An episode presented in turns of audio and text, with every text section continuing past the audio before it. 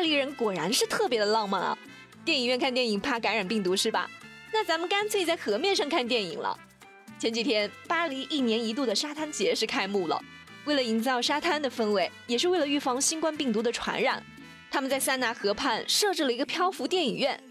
这个水上电影院呢，一共是有三十八只船，每只船可以供相互认识的六个人乘坐，同时观众也可以坐在岸边的帆布椅子上观看电影，简直是太浪漫了。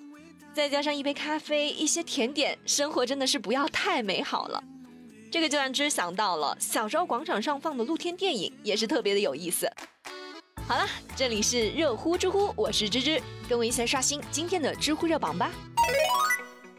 知乎热榜第一名，别墅被侵占拍电视剧，房主索赔三百万，知乎热度两千一百四十九万。最近我相信很多朋友都有刷到这个新闻啊，在浙江杭州工作的林女士，五年前呢，她就在自己的老家慈溪买了一栋别墅。想着自己平常工作生活都在杭州嘛，基本上都不怎么回家，于是就把钥匙交给了物业，想让物业帮忙打理照顾一下。可是，在去年的九月份，林女士突然就在一部电视剧里面看到了自己家的别墅竟然成了剧中女主角的家，那个女主睡的床就是自己的床。后来他还了解到，在他家拍摄电视剧的还不止这一家。林女士当时是既吃惊又气愤啊。于是就赶紧跑回了老家，去问这个物业公司到底是怎么一回事儿，然后就开始回家清点损失。一清点啊，林女士又被气坏了，屋里面的一部电梯坏了，指纹锁坏了，家具也被磨损了，像什么投影仪呀、餐具、装饰画等很多东西都不见了。于是林女士就把物业公司、开发商和电视出品方告上了法庭，并提出了她的要求：第一。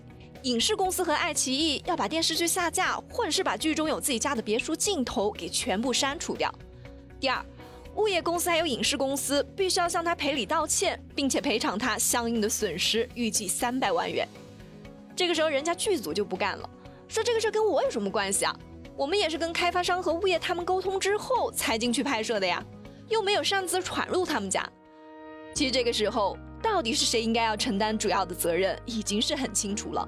可是，先后服务过这栋别墅的两家物业公司，竟然都矢口否认，说自己没有让这些剧组进去拍摄过。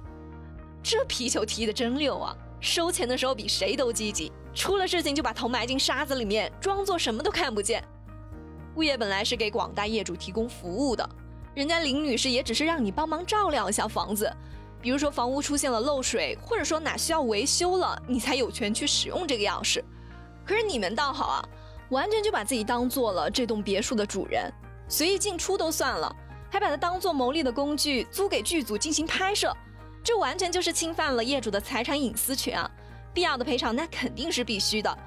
同时，相关部门对于这个物业公司的资质啊，也要好好的审查一下了，该罚款罚款，该惩罚惩罚，让他们深刻的认识到自己该摆的位置。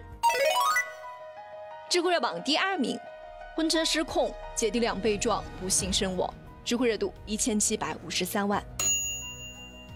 七月十八号，在湖北的襄阳，原本是一对新人大喜的日子啊，可是他们的婚车在进入小区大门的时候，却突然的失控了，加速撞倒了正在路边玩耍的两个小孩子，两个小孩也是当场死亡。据了解，这两个小孩是姐弟俩，肇事司机也是被警方当场控制了。事发后，有人就说。这辆涉事的车之前呢，也出现过好几次的刹车问题。目前涉事的车辆已经被送去了检测机构。可是，对于这起交通事故，除了那两个不幸身亡的孩子，更让人感到心痛，也更加关注的点是，新郎新娘下车之后，竟然是照常举行了婚礼。人生中的极喜和极悲相遇了，这也是这个事情的舆论点所在了。事情发生之后，有不少网友都在谴责这对新人啊。说这对新人的心是石头做的吗？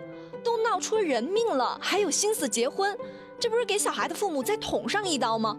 别说是出人命了，就算是结婚的日子选的不对，一些家庭都会拒绝操办婚礼的。也有网友就说，其实这个事情呢，新郎新娘也是受害者，撞人的是司机，又不是他们，谁愿意在大喜的日子遇到这样的事情呢？如果说家里不差钱，自然是可以延期再举行的，但是我们大部分都是普通的家庭。婚礼的花费、宴席的钱，这些都是不能退的。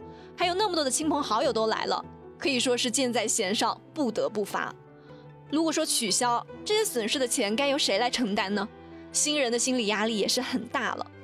那不知道正在听节目的你会支持哪一方的观点呢？芝认为啊，这一次事故呢，最值得关注的就是两个可怜的孩子了。可以说，这对于他们的父母应该算得上是致命的打击了。至少在短时间内，他们肯定是没有办法从这个悲痛中走出来的。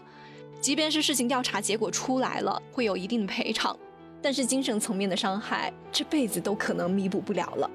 希望有关部门能够对他们多一些关注，妥善处理好两个孩子的后事。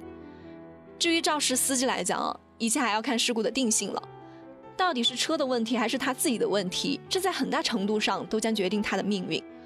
不过，对于这样的灾祸，即便是可以免除牢狱之灾，但是内心的愧疚和负罪感也是很难消解掉的。至于那对新人当天有没有举行婚礼，我觉得这不是重点，重点是他们在小孩被撞后有没有帮忙叫一下救护车，安慰一下家属，或者是安排人去处理一下这个事情。毕竟死者为大，如果他们有这样做，那我没什么好说的。但是如果连最起码的共情能力都没有，而是觉得反正人不是自己撞的，跟他们没有关系，那就真的是太冷血无情了。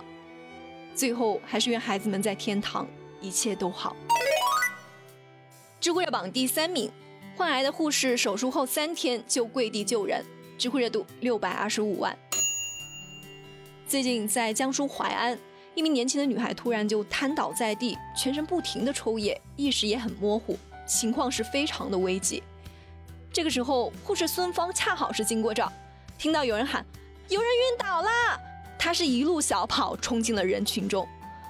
孙芳初步判定女孩是癫痫发作后，便双膝跪地，然后俯下身子，用纸巾裹着手指，反复的清理女孩的分泌物，并用手打开了女孩的口腔，防止她咬到舌头。经过多次处理后，女孩的呼吸是慢慢的平稳了，意识也恢复了。救护车来了之后，孙芳向随车的医护人员做好了交接，便转身离开了。其实那个时候，孙芳自己也才做完手术三天。